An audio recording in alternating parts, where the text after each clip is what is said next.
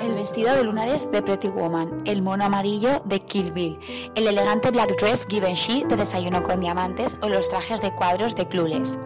No hace falta que te dé más pistas de cómo son, porque seguro que todos han aparecido en tu mente conforme los nombraba. ¿Pero por qué? El diseño de vestuario permite contar historias y hacerlas memorables a través del hilo, de la aguja y de la imaginación. Hoy en Alerta Moda hablamos sobre cómo se crea el vestuario de cine con la diseñadora Paz Luján.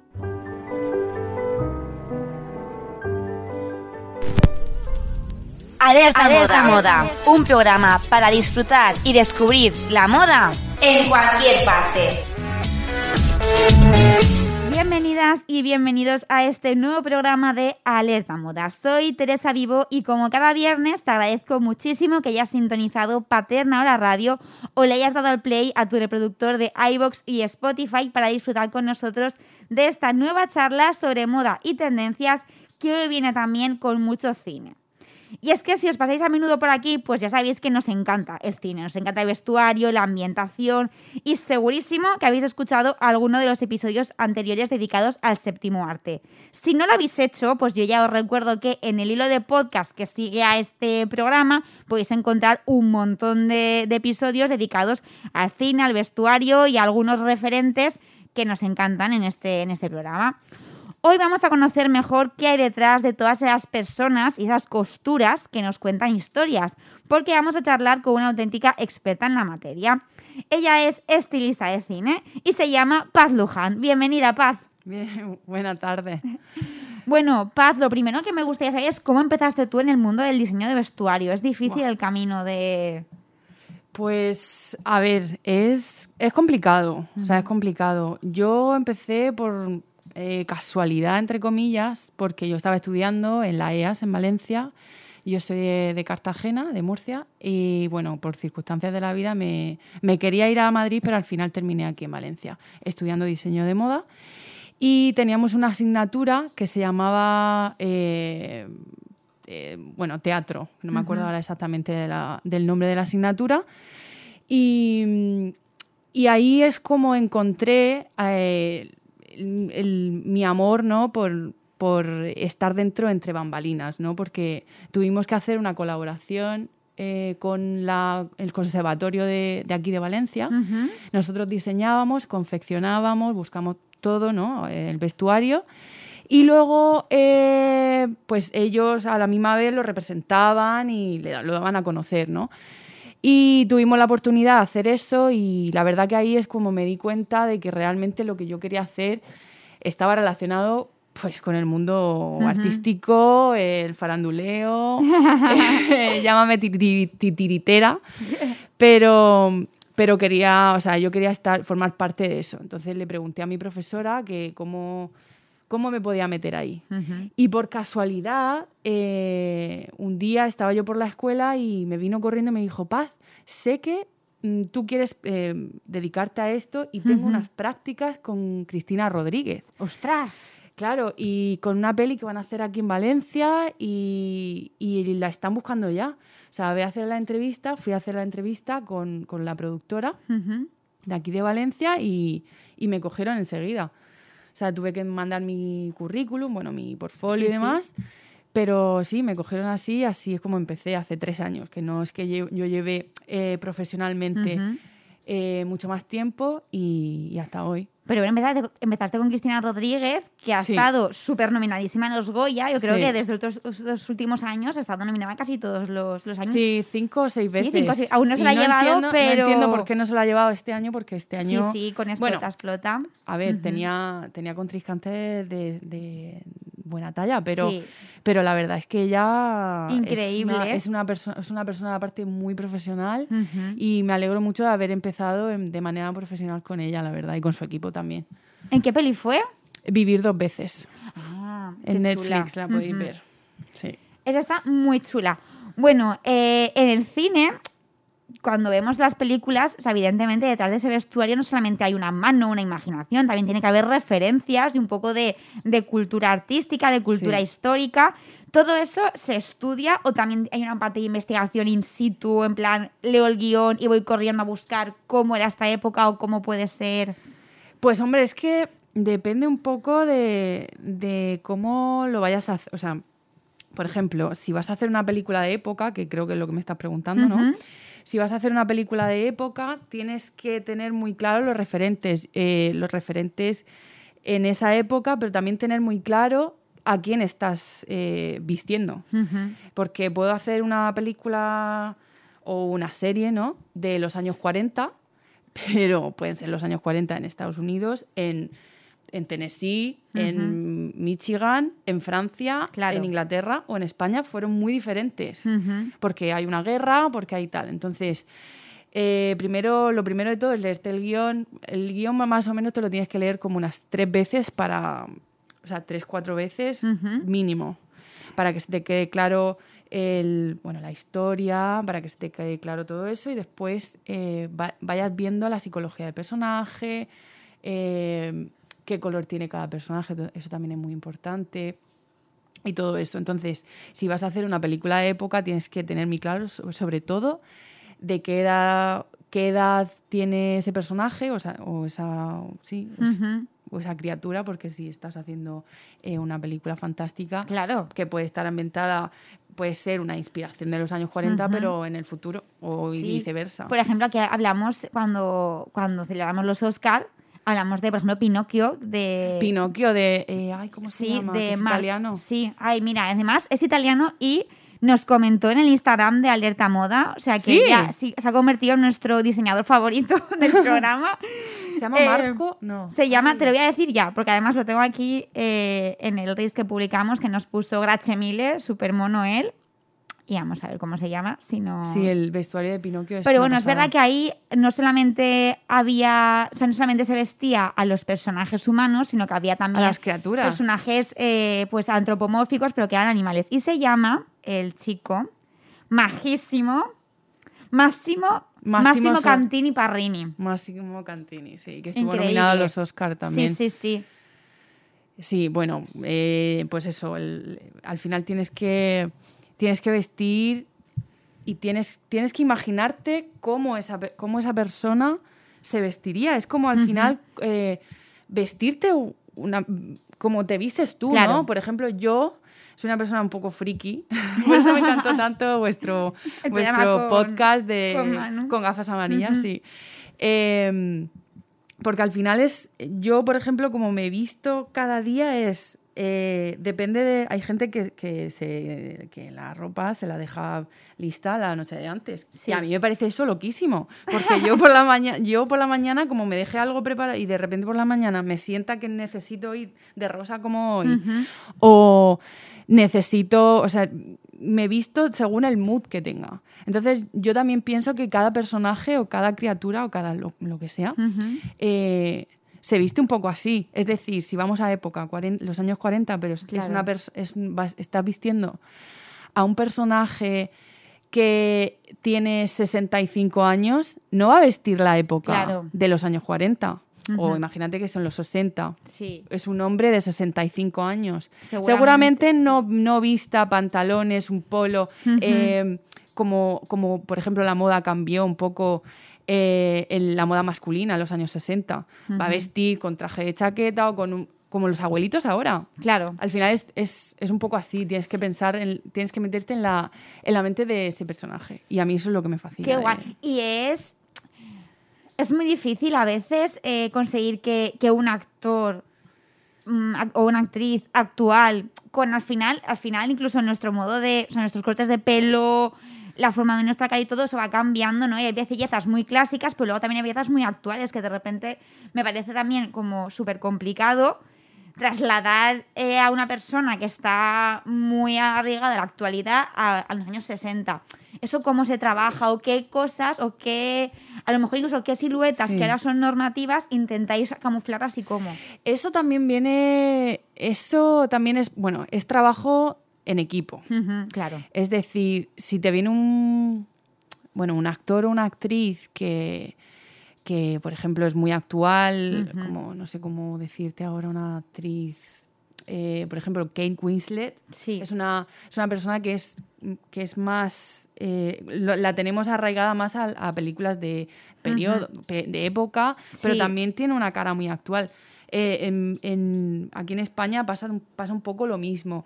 Nosotros ahora hemos trabajado en la última película, he trabajado con Elena Sanchís y había una chica que era, pues es muy mona, muy joven, tal. Y si yo tuviera, uy, si yo tuviera que, que ponerla a ella en los años 60, Ujú. creo que a lo mejor el equipo de casting no la hubiera puesto. Claro. A lo mejor, o a lo mejor hubiera cogido a otra persona que tuviera más el- el- las características físicas, ¿no? De eso es primero es, es un así mm, en resumen, primero es el trabajo de casting, del equipo de casting. Por eso muchas veces en los Oscar también se llevan también se llevan premios. No sé si en, en los Oscar, pero vamos, que se llevan premios equipo de casting. Sí.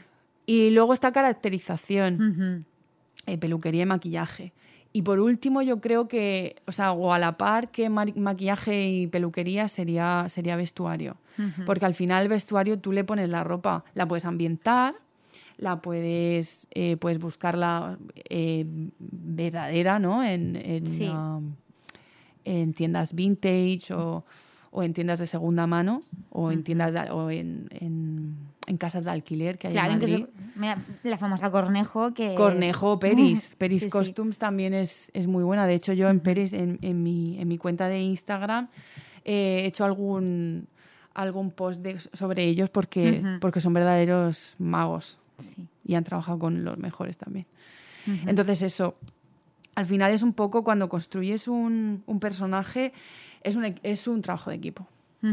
Y aparte de con los equipos eh, de, pues evidentemente de casting, de maquillaje y peluquería, que es verdad que ahí sí que se ve una conexión súper clara, ¿con qué otros equipos tenéis que trabajar? Porque hay películas que todo está cuidado, incluso hablando de Cristina Rodríguez en la última Explota Explota, eh, los personajes se podían hasta incluso camuflar con, con, Con su el vivienda, decorado. con el decorado, con el papel pintado. Entonces entiendo que eso se, se va todo a una. Es muy difícil Sí. conseguir esa coordinación. Mira, ahora te voy a decir, ahora, ahora cuando termine de explicártelo, te voy a decir una película referente re- respecto a eso. Sí.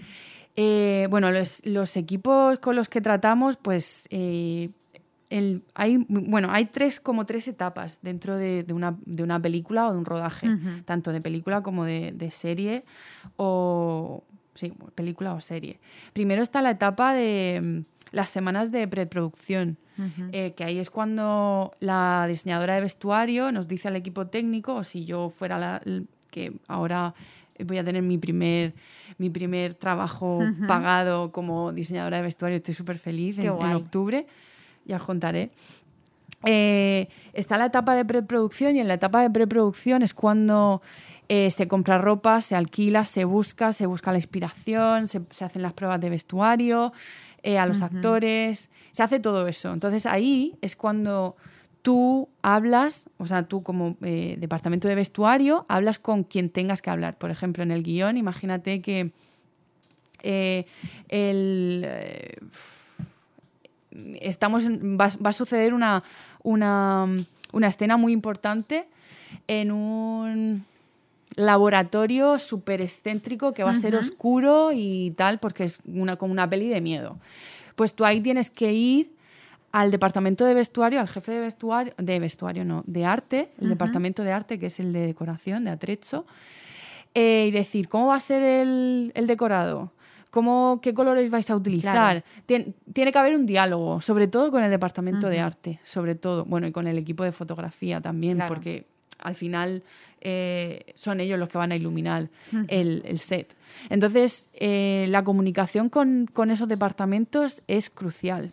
O sea, es crucial porque puede de repente ser un, un laboratorio súper oscuro, pero puede ser al contrario, súper con mucha luz porque, porque yo qué sé, han podido, no han podido encontrar otra cosa. Entonces, que le pongas eh, una camiseta negra a lo mejor no, de- no hace no le da ese, ese toque a ese personaje Por eso Claro, algo tenemos que jugar, claro, que rompa o no, no lo sé. Es que depende del director también de, de lo que pida el director, que el director es el que manda. Ahí, tío, ahí va que ya llegar también. Has lidiado, llevas poco tiempo, Mm. pero ya he visto que en tu currículum, aunque llevas poco tiempo, te ha cundido un poquito. Sí.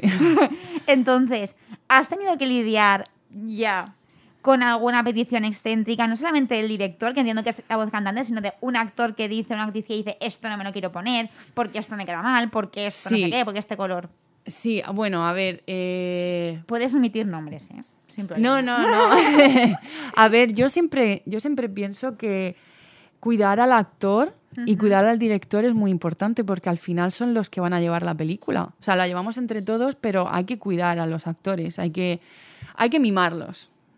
O sea, esa es mi premisa y, y siempre intento eh, pues, pues cumplirla, ¿no?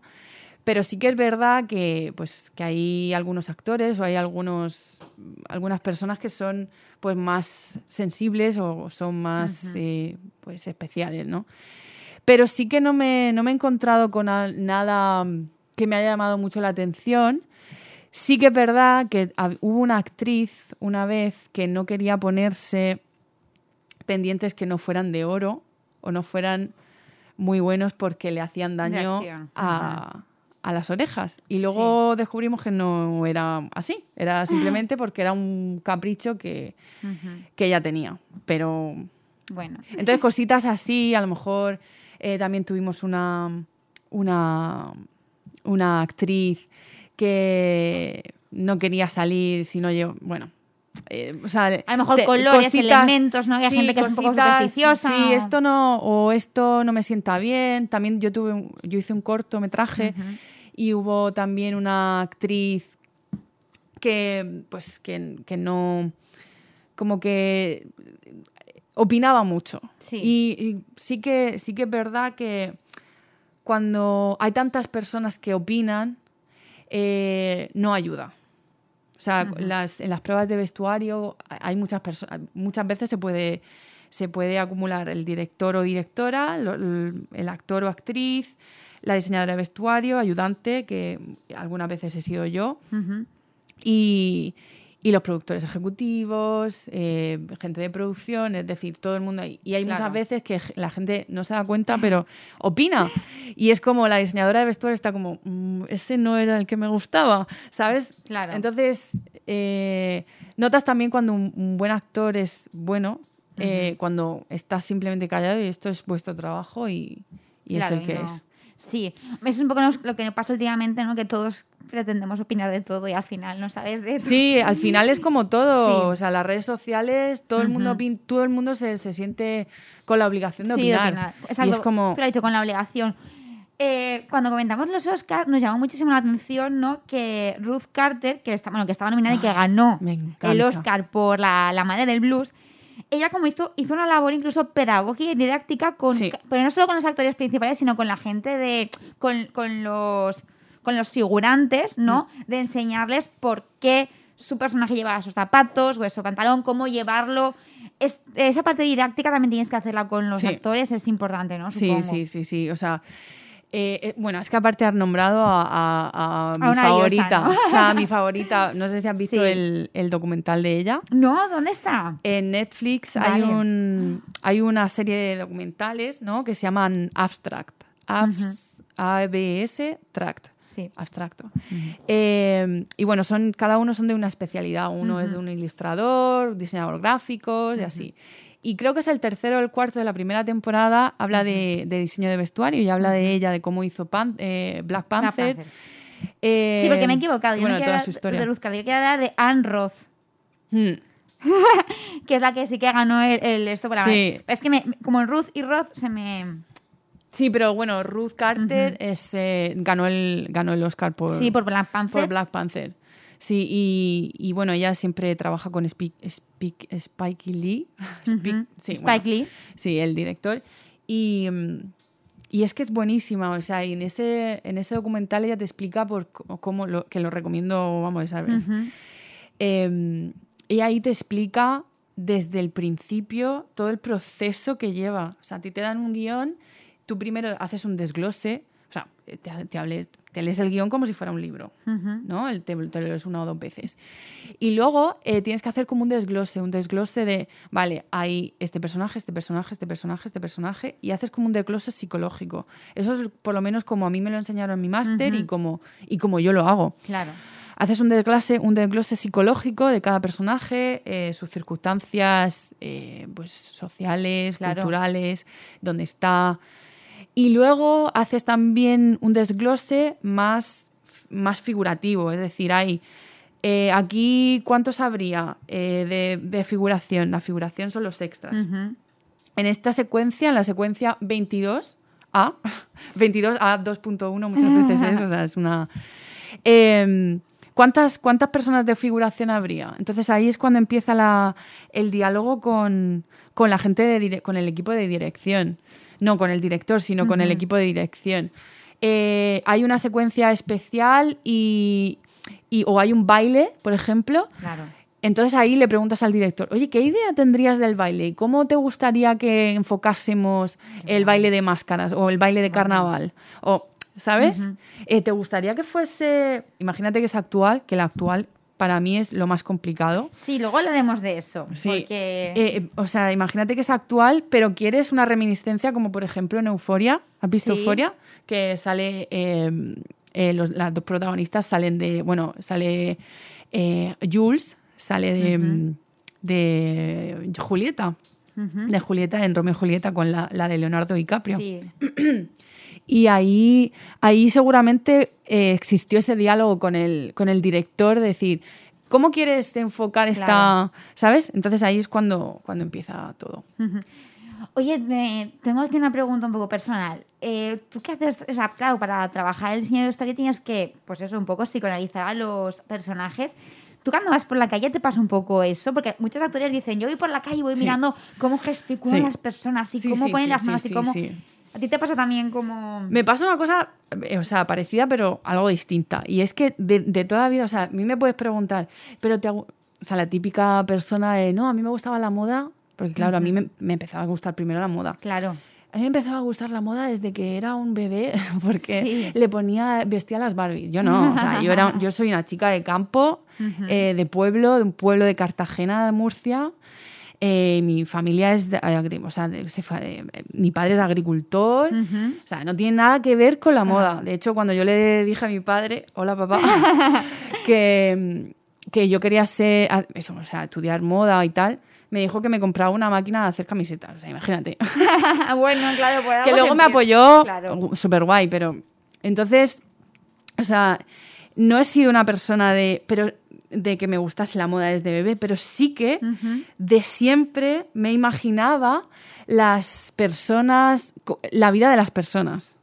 O sea, he sido, mm, me ha encantado mucho estudiar la psicología de las personas, el por qué se comportaban así Sí. y el por qué se vestían así. Claro. Porque yo me acuerdo que mi madre me, re- me regañó una vez, estábamos en la carnicería y había una mujer, una señora mayor, la señora mayor típica de que iba con, o sea, de negro porque Sí, se le había muerto el marido y tal.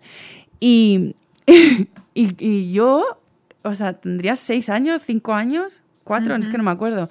Y me acuerdo de decirle, mamá, porque, pero claro, en alto. Claro. Mamá, ¿por qué lleva el refajo esta mujer por debajo que se le ve? O sea, en plan, me fijaba mucho en, la, en cómo vestía la gente y el por qué vestía así. Vale, esta era de, este, de esta tribu. Cuando iba en a- o sea, cuando era adolescente, Sí, sí. antes, ahora ya las tribus han casi Sí, desaparecido.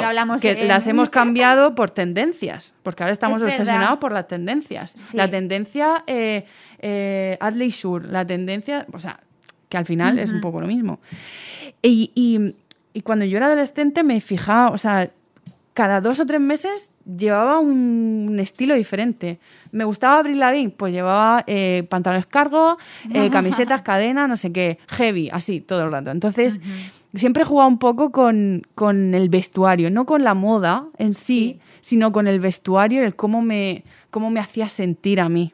Ujú. Entonces es un poco mezclarlo todo. Al final, si lo pensamos un poco, sobre todo mm, a- nuestras generaciones, o no es nuestra generación, sino ahora mismo que tenemos tantos productos para consumir a nivel audiovisual, cuando tú te vistes también estás un poco actuando, ¿no? Porque tú eres el protagonista de tu Exacto. vida y tú te quieres mostrar en la calle de una determinada manera. Y tienes Exacto. tus referentes que seguramente muchos sean audiovisuales porque es lo que más tenemos a mano. Claro, el cine tiene una responsabilidad cívica y una responsabilidad social brutal. Claro. O sea, nosotros, no- muchos de nuestros comportamientos yo creo que están basados en el cine. El amor romántico, empezando por eso, Sí, sí. que es lo más básico, hasta, no sé, de repente, ayer, por ejemplo, hablando con mi madre, con mi, con mi hermana, eh, me decía, es que lo- en las películas sale esto, una cier- un cierto... Y si sale en las películas es porque es verdad, porque al final las películas yo diciendo, bueno, Claro, depende, o sea... Es muy Pero, por ejemplo, incluso en el lenguaje, cuando alguien te la lía, tú dices, estás montando una escenita, ¿no? Como que ya lo tienes como que, que está dramatizando. O sea, Claro, es o sea, un lenguaje puramente teatral. El lenguaje, el comportamiento, Sí, sí. eh, el pensa- no sé, todo. Y volviendo un poco a lo de los actores estos que, que opinan y que se meten, todo, Sí. a mí me ha recordado un poco a la historia de Emma Watson con el vestuario de la Bella y la Sí, Bestia, el ¿no? que no yo quería llevar corsé. que no quería llevar corsés y que tuvieron que... ¿Tú- ¿Eso cómo, cómo hubieses lidiado con ello? Porque me bueno, parece... a ver, yo soy, soy partidaria de que las películas de época, si son de época, y, y son de época, es decir, que están contando una, una historia real o no, pero que están basadas en esa época, tienen, que, tienen que ser más histori- históricas que, que no. Qué actuales. Pero también soy una feminista radical, llamémosla, porque Sí, entonces, entonces también entiendo que Emma Watson eh, quisiera poner punto y final a. a esa opresión que se suponía que el, el corsé daba en aquel entonces. Sí.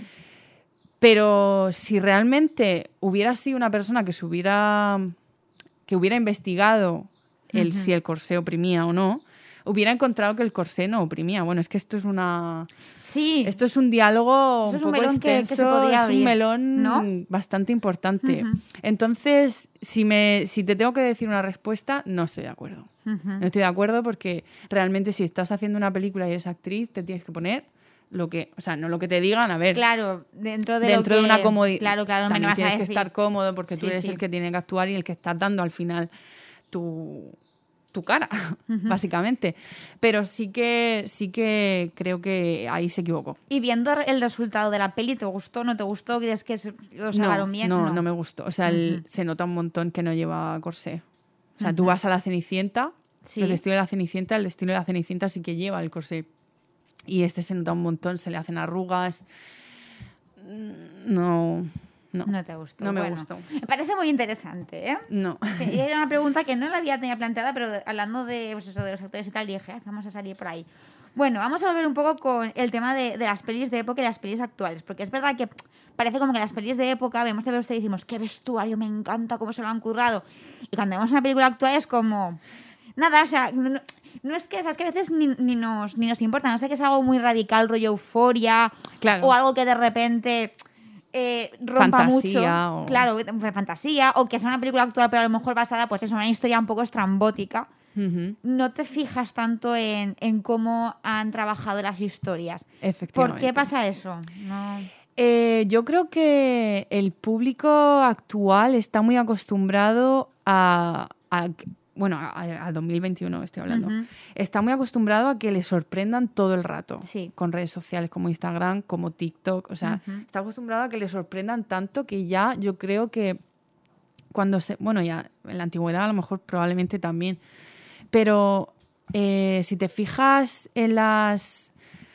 En las. em, ay, que me he despistado. en las. Bueno, si te fijas en las. Las pelis eh, de época, Ujú. nosotros no sabemos si, la, si esa época es verif, o sea, si el, el traje que lleva es del 1845 o del 1860. ¿Por qué? Claro. Porque no todo el mundo tiene esos conocimientos de historia de la moda Ujú. que puedo tener, por ejemplo, yo, que sí que me puedo fijar, o bueno, o, o hay muchas youtubers que son maravillosas. Eh, Bernadette Banner, por ejemplo, es, es para apuntársela. Eh, Ca- Carolina, Kur- bueno, Carolina Kursoskova o algo así, que es eh, polaca, es buenísima también y, y hace mucha crítica a eso. Pero sí que es verdad que para mí, os, os comentaba antes que el, la- el- el vestuario, el vestuario de, actual es mucho más complicado porque sorprender a ese público es más complicado también, porque estamos más acostumbrados y también porque la crítica, o sea, va a ser peor, porque Claro. imagínate un vestuario que de repente ahora mismo lleva unas UG. Pues no, las UG se llevan en el 2000 Claro, y tú lo no, sabes, claro, no porque hace 10 sentido. años, o sea, no hace mucho, Sí, sí. mucho más. Entonces, eh, es más complicado y a la vez es más bonito. O sea, mm, soy una amante de la historia de la moda, pero es muy bonito sorprender a la gente con ropa actual o casi actual de los 2000, Ujú. eh, porque al final época es 20, 30 años antes. Sí.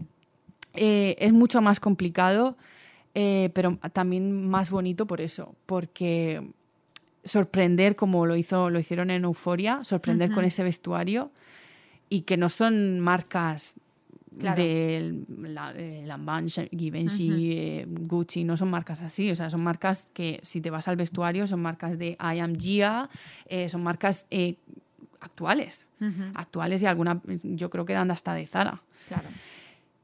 pero sorprenden por su color, sorprenden porque realmente están realzando la personalidad del personaje. Por ejemplo, Jules la realzan con todos esos colores, ella le gusta la moda.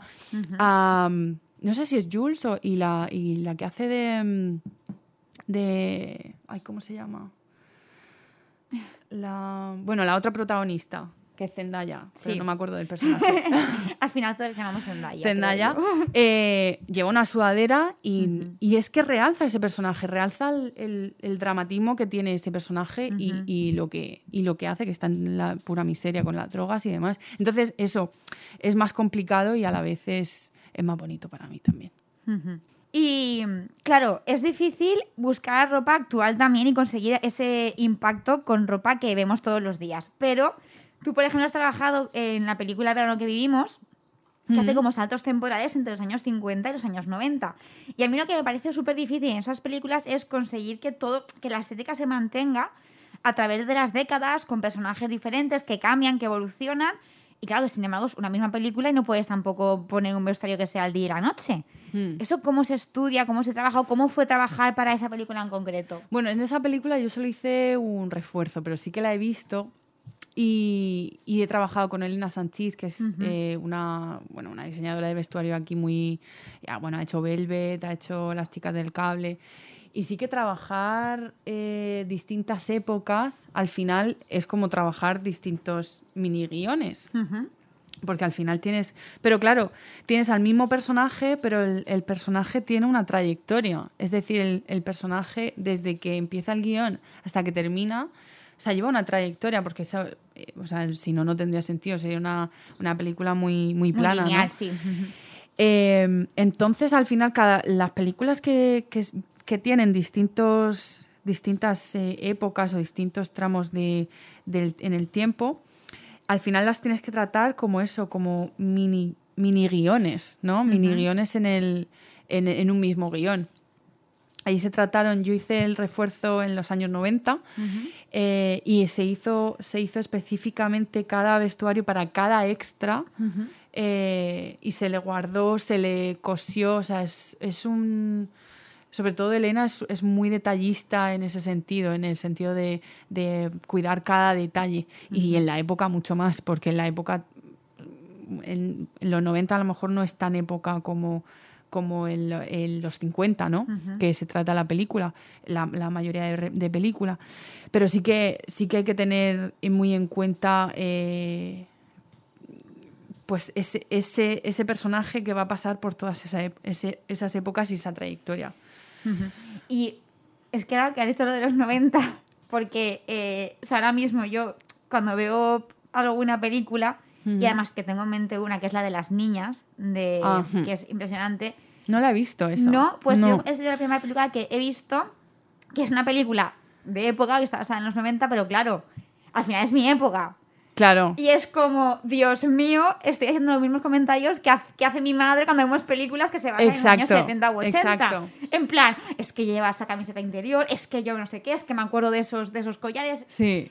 Y es muy guay eh, verte a ti también y, y reconocer tu ropa o tu, Claro. tu- o tu manera de vestir. De hecho, estuvo nominada al vestuario y tampoco se lo llevó, pero mm, se llevó el de mejor película, que por cierto, que eso Sí, es muy. o sea, sí, sí. Pero el vestuario es increíble porque El además es- vestuario, el es- vestuario es de una diseñadora de aquí valenciana, se llama Giovanna Rives.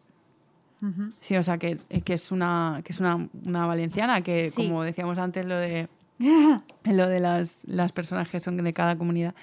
Eh, sí, dime tu pregunta. ¿Cuál, cuál no, era no, tu no, pregunta? que, que la historia es esa, que, que al final, pues eso, que, que recordando cuando han dicho de los 90 y eso, que, Ah, que te es muy guay eso, que es muy guay verte y decir, yo llevaba ese coletero, incluso es que coleteros, o yo llevaba ese, ese conjunto de ropa interior.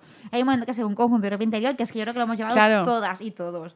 Es que ahí, ahí está el truco, Y ahí es está el truco de hacer eh, cosas, eh, bueno, actuales, lo que, lo que hablábamos antes de, la- de lo actual, si te sientes representado, tú sientes que la, o sea, si te sientes Claro. representado en la ropa, en este Sí, caso, sí. o en los comentarios, en el guion, en la fotografía, en los escenarios, eh, en, el, en el atrecho, al final te sientes representado y te gusta más la película, que sí. Sí. Pues ahí está el, el, pues el, El clip. el, el- success, ¿no? De- el éxito de, de la película Está- y, de, está muy guay. y del departamento. Y escúchame, en estas películas que hacen como saltitos o que el personaje cambia mucho, Flashbacks, ¿os pide sí. el director algún tipo de easter egg en el vestuario? En plan, ¿Cómo? de easter egg, en plan, esta chaqueta que se repita aquí, o este pantaloncito, a ver si puede- o esto, o incluso a lo mejor una prenda en, en sí no, pero quizá unos zapatos, un anillo, un algo así, un... Claro, al final estás construyendo un personaje y en ese personaje hay cosas. Yo, por ejemplo, llevo siempre este anillo que es de mi Sí. madre, que mm, se lo regaló mi padre. Mis padres están divorciados, se lo regaló sí. mi, mi padre a mi madre en un momento en el que yo me acuerdo. Entonces, mi madre me lo, me lo dejó, dio. Dejó, barra, dio. y, y- y claro, tú tienes que pensar que el personaje también le pasan todas esas cosas. O sea, no va a ser. a- aparte, la ropa cuando, se cuando es actual, la ropa se, se, se ambienta. Es decir, tú cuando compras las camisetas o cuando compras una falda, cuando compras, por ejemplo, compras en Primark. Claro, o- hay muchas veces, claro, hay muchas veces que compramos cosas que, que son de fast fashion. Eh, tú las lavas, o sea, las metes a la lavadora para que tengan como que pierdan ese apresto y tengan, que tengan y que solera. tengan como, como esa personalidad, o sea, ¿sabes? ¿Me entiendes? Sí, esa, esa cosica que, que hace que, que, pues, seamos personas y no modelos, ¿no? Claro. Esa es la diferencia entre modelo y, y, o sea, modelo, moda y, y diseño de vestuario. Y sí que es verdad que con, con los complementos es como se juega más. Es decir, yo, por ejemplo, en el corto que yo dirigí, que también hice el vestuario, eh, el- la protagonista todavía no ha salido, ya te lo, lo pasaré. Sí, sí, por favor. Eh, eh, el- la, la protagonista siempre lleva un anillo, entonces tú le cuentas a la actriz o, o la actriz se, invent- se puede inventar o el director o eh, eh, se puede inventar la historia que lleva, que lleva ese, ese anillo o esa, esa cadena. Por ejemplo, en, en una de las películas que hice el año pasado, que, que trabajé el año pasado, que se llama Ama, que está nominada a Mejor Película eh, en el Festival de Málaga ahora mismo. Ojalá la, la gane, ojalá. Em, eh, la, la directora le, cada día le dejaba a la actriz una cadena que era de su abuela o era de, bueno, de alguien, de alguien especial y le dejaba también los- las zapatillas porque quería quizá que quería ya verse representada o quería que llevase ese- esas piezas, ¿no? Entonces cada, cada película es que cada proyecto es un mundo aparte, es un es una persona diferente, es un director o directora que te exige unas cosas o te exige otras, o, o te, o te, te convierte un personaje de una manera. A lo mejor tú estás leyendo el guion y tú piensas que este personaje es de una manera, pero de repente viene la directora y te dice, No. no, quiero que la ropa que lleve este personaje la lleve siempre, o sea, que lleve siempre la misma ropa. Vale. O sea, aunque Vale. sea, aunque pase el día con, o sea, el día Sí, sí. eh, fic- de ficción, que haya cuatro días, quiero que pase todo, todos esos cuatro días con la misma ropa. No quiero que se cambie, que es lo que pasó con esta película. Era una película sobre, es una película sobre una madre, bueno, sobre una, una chica que tiene una hija y, bueno, habla sobre la, la maternidad obligada, eh, la maternidad eh, en si somos perfectas como madres o no, habla de todo eso. Qué Entonces, tema tan... sí, es un tema muy delicado tan y...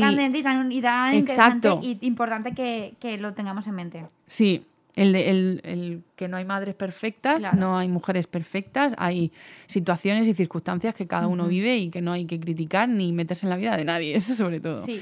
Entonces, en esa película eh, también ayu- ese, o sea, el no tener casi vestuario ayuda a la película, de Claro. hecho. O sea, Todo está Claro, a mí, a mí hubo una profesora en mi máster que me dijo, hay veces que, eh, o sea, no, fue, un- de hecho fue eh, Pascual Peris, que es un, un diseñador de vestuario escénico de teatro, aquí muy bueno, o sea, buenísimo, buenísimo, es maravilloso ese, ese, ese diseñador de vestuario y profesor. Pues aquí ya nos apuntamos por si se puede pasar algún día. Sí, sí, a- o sea, y seguro, y os va a dar una lección, o sea, brutal de, de- de- de todo, porque es maravilloso.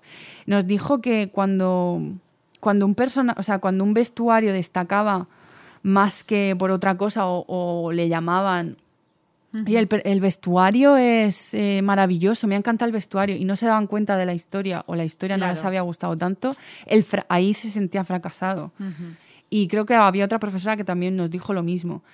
Al final, en una película, en un proyecto, todo tiene que ser un conjunto. Todo tiene que, todo tiene que ayudarse entre sí. Si, no, si, no, si, si un vestuario está mejor que la historia, ahí ha fallado.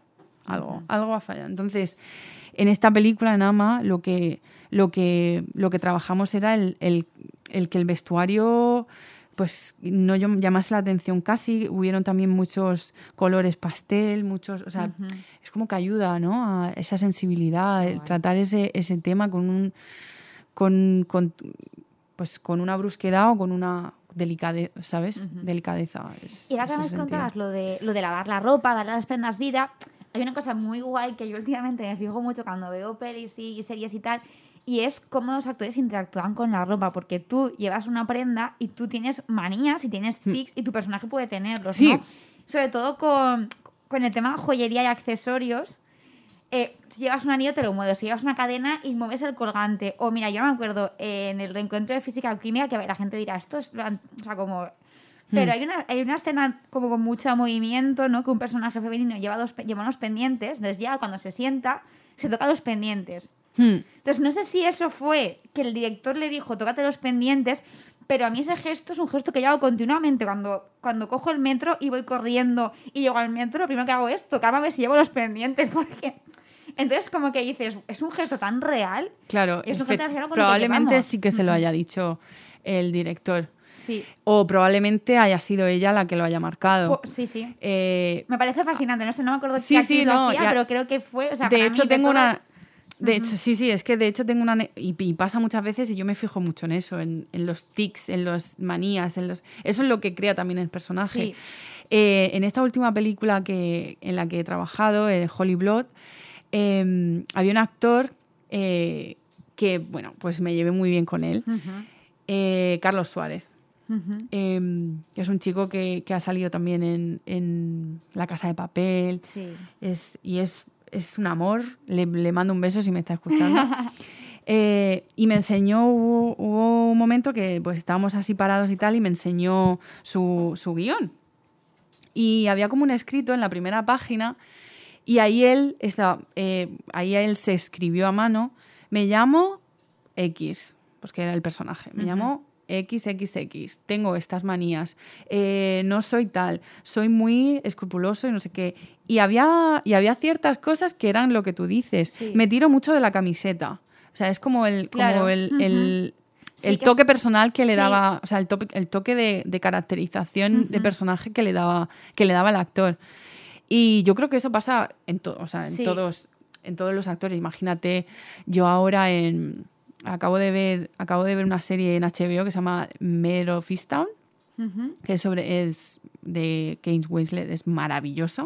O sea, maravilloso. O sea, los, los, o sea, te dices, no tiene sentido, no tiene sentido, y al final dices, Dios Todo cuaja. mío.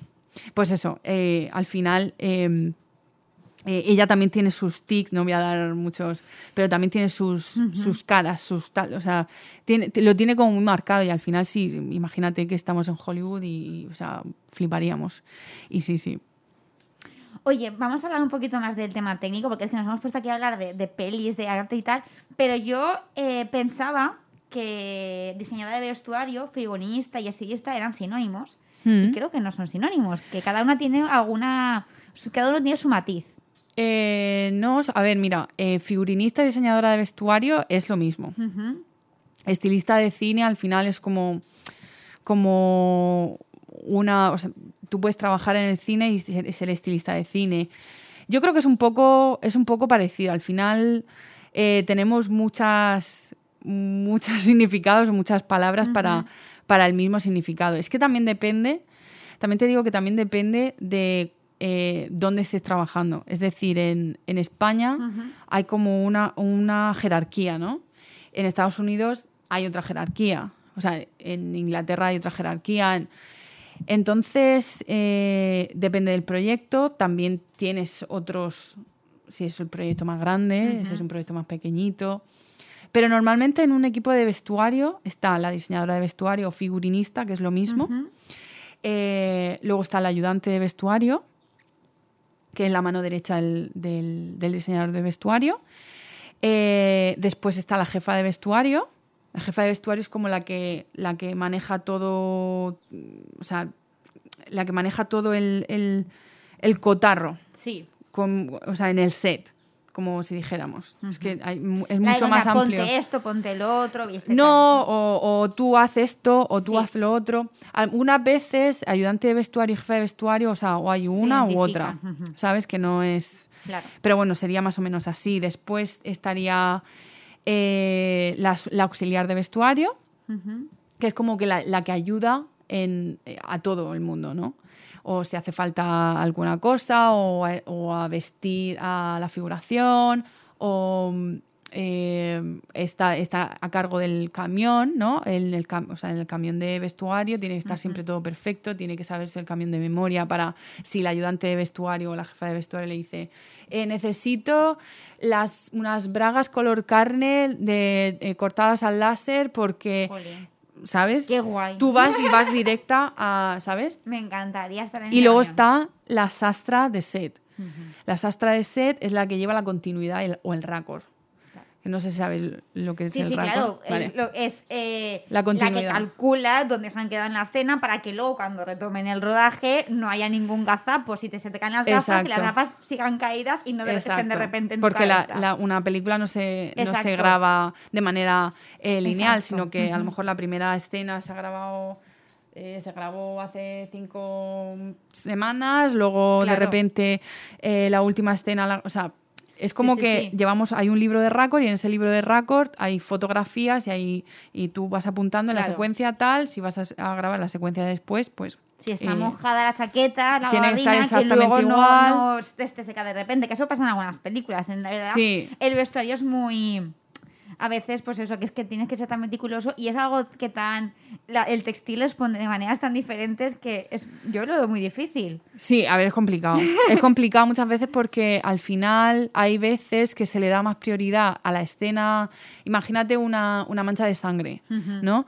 Eh, tú haces un disparo y, y tú haces tres tomas de ese disparo. Sí. Pues a lo mejor la, la- la secuencia de después la has grabado antes de cuando haces el disparo. Y el disparo se te queda porque la, la mancha de sangre conforme sale, o sea, tú eso no lo puedes controlar. Claro, claro. Entonces ahí es cuando a mí me pasó una vez en Peaky Blinders, que es la que es una de las series que yo creo que el vestuario Sí, es sí, más acertado Me y más tal, que él estaba disparando y bueno, no se no se veía a quién disparaba, pero le saltaba la mancha de, de sangre. Sí. Y la secuencia siguiente, o sea, era, era un récord directo. Tenía la mancha totalmente en, otro, en otro, En otro sitio que no lugar. tenía sentido. Sí, entonces mi novio se, se dio cuenta, bueno, te das cuenta seg- enseguida y dije, eso es porque han grabado la secuencia de después antes que la secuencia del disparo. O sea, es así. Claro. Muchas veces hay que le dan más prioridad a eso que al récord. Qué curioso, qué curioso. Eh, ¿Influyen las tendencias de la calle en el mundo del cine, en el vestuario del cine? Porque al contrario sabemos que sí. Y ahora también hablaremos de Sí. eso. Sí, sí, Sí, sí, sí. Porque además vemos, por ejemplo, la Zara, que es todo de los Bridgerton, por ejemplo.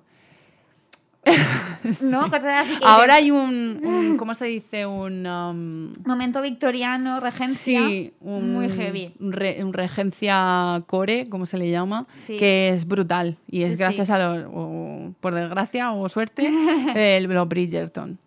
Entonces, eh, dime. Al revés, pasa también. Sí, sí, sí pasa. O sea, bueno, eh, pasa si estás construyendo un vestuario que es actual, por supuesto. O sea, imagínate que es un... Vamos a poner eh, Clueless. ¿La habéis visto? Sí, es de claro. los 90, vale. Clueless. Pues Clueless es una película que si te vas a los 90, cuando es, que es cuando, cuando la hicieron, eh, las tendencias del Upper East Side eh, están ahí. O sea, son, son esas. Son esas de, o sea, más el 90, tipo exagerado, porque soy reina de, del, la univers- del, esto, del El instituto. este que- Sí, exacto. O sea, al final depende del personaje que vayas a construir, depende de la historia. Eh, Sexo Nueva York. Eh, no sé, es que hay, mucha, hay, hay muchas. Hay una peli de Almodóvar que no me acuerdo ahora cómo se llama, que también salen, salen tendencias y salen trajes de Valenciaga, de, de, ¿sabes? De, de Prada. Entonces, depende del personaje que vayas a hacer, depende de la historia, depende del director, depende de muchas cosas. Es que ya te digo, cada proyecto es un mundo. mundo. Y si las tendencias, si, si lo. Si lo, si, si, si lo requiere el guion, sí. Y en las pelis de época, eh, no sé si has tenido la oportunidad de trabajar en una película de época, no de época en plan rollo 80 años atrás, sino de época Sí, 200 sí. años atrás. Ahí hay algunas líneas rojas del tipo, mira, esto quizá la gente no lo va a entender, o este patrón no se van a identificar con ello, esto va a ser difícil, vamos a cambiarlo por algo más sencillo, por algo más, para que también... A ver, yo eh, no he hecho nunca época, eh, o sea, época en ese sentido, pero sí que la he estudiado muchísimo y me encanta la época, me encanta la regencia, es una de mis favoritas. Tengo varios vídeos en, en, Sí, sí. en, en mi canal de, de eso. Y, y creo, o sea, creo que es un poco lo que tú dices. Eh, hay que acercar esa época junto con la historia al público actual. Hay muchas veces que en el siglo XIX, dependiendo de, de la época, se llevaba la crinolina. Por ejemplo, en el 1850 eh, se empezó a llevar la. Bueno, 1856 creo que fue más o menos, hasta el, hasta el 1870 más o menos, se llevaba la crinolina, que era la, o sea, el- la fal- lo que llevaban debajo del- de las enaguas y todo Sí. esto. Eh, se hizo una especie de jaula para, bueno, para que no pesase tanto el vestido y demás, porque bueno. Eh, y luego se fue achicando, dependiendo de la época, volviendo achicando, volviendo achicando. Entonces, muchas veces, para acercar eso a la, a la, o sea, y la historia al público, lo que tienes que hacer, que hacer muchas veces, lo que hacen muchas veces, es eh, como o sea, minimiz- minimizarlo, o sea, Claro. Eh, como coger una característica y ponerla en ese personaje, pero no ponerle todo, porque al final creo que puedes liar al, al, al- Al espectador. al espectador. Al final, si no tienes Ahí el ojo den- hecho a ese tipo esto- de vestuario, exacto. dices, porque te lleva tanta cosa. Exacto. También te digo que esto es un melón también bastante importante, porque están las, eh, hay como dos bandos, O sea, están, bueno, o tres, no sé, las neutrales, pero eh, están las que tienes que seguir a rajatabla his- la, época en la que se basa y luego las otras en es que primor, o sea, que son básicamente la- el- las figurinistas de cine que trabajan con directores, porque al final tienes que, tienes que trabajar con más personas. Las que se. Las que se. Como que entienden que, que el- tenemos que acercar a un público siglo XXI una época que ellos no han conocido. Claro.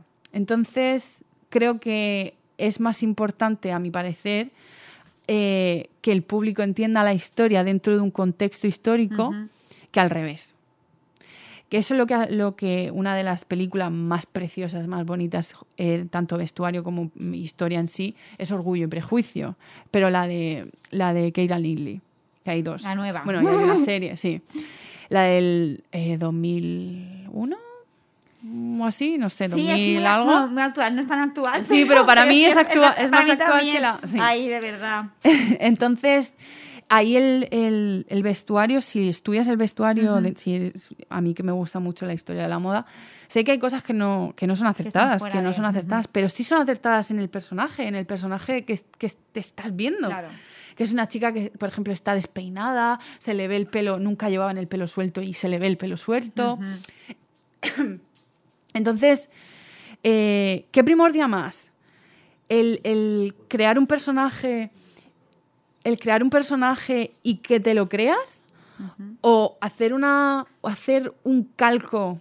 O sea, buscarte una, una- una foto de Pinterest de, un, de una, De una foto, litografía y hacerlo tal cual. Claro. Creo que es mucho más creativo y que, y que entra dentro del contexto y que entra dentro de, de- de lo que estamos hablando Sí. en nuestro discurso el hacer un personaje eh, de acuerdo, de acuerdo a su nosotros. psicología y a su, Sí. Y a su, so- Sí, y a su además sociocultural. no entenderíamos, pues, por ejemplo, en películas como Orgullo y Prejuicio o películas como Mujercitas, que hay personajes que son Exacto. feministas, si las viésemos muy sobrecargadas diríamos, Exacto. ¿cómo van a ser feministas si llevan esto? Bueno, pues claro. Ha tocado Mujercita que ahí ya discrepo un poco de, de- de- de que se llevara el Oscar, pero bueno, Bueno, ahí, bueno. eh, dejamos siempre tienes las últimas preguntas, eh, que son las nuestras recomendaciones, las recomendaciones de nuestros invitados. Entonces, yo entre esas recomendaciones me gustaría que nos dijeras también tu peli favorita en cuanto a vestuario, tu personaje de ficción así que te molaría como viste. Que hagas un poco un batiburrillo de esas ideas. Que me has Pues- dicho un montón de cosas ya, ¿eh? Pero... Sí, sí, es que yo, o sea, me voy hablando y ya te digo que, que mi cabeza. Pero, mira, recomiendo mucho el. el, um, películas, películas de época, sí, está muy bien, pero. eh, me gusta mucho la que he dicho, Euforia, eh, me gusta mucho Orgullo y Prejuicio, eh, y luego me gustan mucho películas y bueno, y series de fantásticas. Me parece, me parecen genial, o sea, por, eh, El Señor de los Anillos, eh, eh, Juego de Tronos, todas esas son muy, son muy buenas. Eh, pero sí que recomiendo una serie que está en HBO, eh, que es, bueno, a mí mi época favorita de todas eh, son los 40 y los 70, porque están, o sea, los 70 veces, o sea, Los 70 están prácticamente... viviendo también un momento revival ahora mismo. Sí, sí, sí, o sea, bueno, estamos viendo momentos revival De de, todo, de sí. todo. Somos una época muy ecléctica y a mí me encanta porque muchas veces me dicen, con lo que te gusta la historia de la moda, Sí. eh, ¿volverías a alguna época a vivirla y tal? Y yo digo, "Ah, no, si, la, si la fascinante puedo vivir todas ahora. Qué guay. Entonces, eh, como mi época favorita son los 70, a lo mejor eso influye un poco. Hay una serie que se llama Quarry. Es una serie que nadie conoce. Q-U-A-R-R-Y. Q, o más o menos. Y Lo tendréis sobre- escrito en el blog, o sea, no os preocupéis. Si no... Es una serie que recomiendo de verdad mogollón por el vestuario, por la historia, porque te, porque te deja loquísimo. Y sobre todo por una cosa que es muy importante y olvidamos siempre, que es la, la ambientación. O sea, es ver- eh, esta, esta serie trata de, bueno, de un señor que es, bueno, eh, lo- que vive en el Memphis de los 70 y, y está muy bien ambientada eh, y es brutal. Es brutal en todos los aspectos y a mí el vestuario me dejó de verdad, o sea, me lo creí entero todo lo, todo Qué lo que llevaban por la ambientación y, y por, y por lo certero que, que es, ¿sabes? Porque habla del 71 en Memphis y mi, y mi novio es de Memphis. O sea, me Jolín. dijo, es que Es mi madre. O sea, tal Qué cual. guay, qué guay. Bueno, pues Paz, muchísimas gracias. Eh, antes de despedirnos la canción y todo, yo quiero que nos digas también, porque haces una labor súper importante por Instagram y por TikTok de divulgación eh, de moda, que a veces nos olvidamos de que muchas veces consumimos moda en Instagram, pero consumimos moda para consumir directamente, para comprar. Y, hombre, pues también mola, ¿no? Vete a Instagram para aprender de moda y para saber un poco por qué llevas lo que llevas, cómo te lo están vendiendo y cómo eh, la moda se va transformando. Y eso es una labor que hace Paz perfectamente desde sus cuentas de Instagram y TikTok. Y, por supuesto, mm, quiero que, que las presentes para que la gente pueda ir hasta allí. Bueno, pues eh, tengo en YouTube, eh, me llamo Costumes and Sets, porque quería un poco mezclar el vestuario con, con también que trabajo en el, en el mundo del cine. Y me llamo así en, en YouTube, en Instagram y en TikTok. En TikTok, sobre todo, he empezado a, a subir cosas hace poco eh, vídeos más cortitos de, por ejemplo, el último que tengo es eh, la historia del bolsillo y lo relaciono un poco con, con, el machismo que ha habido casi siempre en la sociedad y cómo, cómo hemos ido construyendo prendas a través de si eras un género u otro. O un sexo u otro, que es Claro, claro. Entonces, sí, soy Costumes and Sets, Costumes and Sets, y me podéis encontrar en YouTube, en Instagram y en, y en TikTok. Pues yo os animo, os invito a todos que la busquéis porque de verdad merece la pena y además que es eso, que igual que, que Manu de gafas amarillas, las cuentas que divulgan moda me parecen lo más porque hay mucho ruido, sobre todo hay mucho consumismo y mm. hay que tomar salida con, con un poquito más de, paciencia y de perspectiva. Y bueno, pues eh, Paz lo hace perfectamente eh, con esa, también ese toque reivindicativo, político, para aprender que, que todo está conectado y que la moda lo engloba todo, aunque no parezca que no. Sí.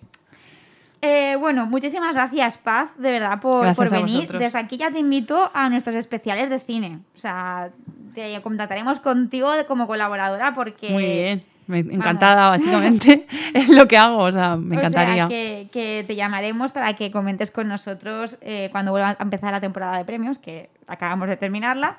Pero vamos, esperamos poder contar contigo en esos programas que nos encantan. Y gracias también a todos los que nos escucháis, a todos y a todas los que nos escucháis por la app de Paterna ahora, los que estáis en Evox, en Spotify, los que vais a seguir escuchando nuestro hilo de podcast porque os habéis quedado con ganas de más charlitas. Y a todos, aparte de gracias, pues como siempre, os pido que compartáis este podcast porque es que es la única manera de verdad de que crezcamos. O sea, no, no hay más. Tenéis que compartirlo y enviárselo a la gente a la que también le puedan interesar este tipo de charlas. Eh, por supuesto, todas las notas del podcast las tenéis en Instagram y en nuestro blog. Nos podéis encontrar por Alerta Moda Podcast sin problemas. Y ahora sí nos va a presentar Paz la canción con la que cerraremos este episodio. Bueno, pues eh, para mí es una, es una, canción muy especial y como yo voy así un poco, soy un poco moody, una, una, persona muy moody, de, eh, ahora mismo estoy muy en, en, el mood de Massive Attack y es Massive Attack de Spoils. Bueno, pues nos vamos con este Massive Attack. Eh, muchísimas gracias otra vez, Paz, de verdad, invitadísima para otras ediciones. Encantada. Y como siempre, nos vemos la semana que viene con más moda, con más tendencias, con más charlitas sobre lo que nos gusta en Alerta Moda. Un besazo.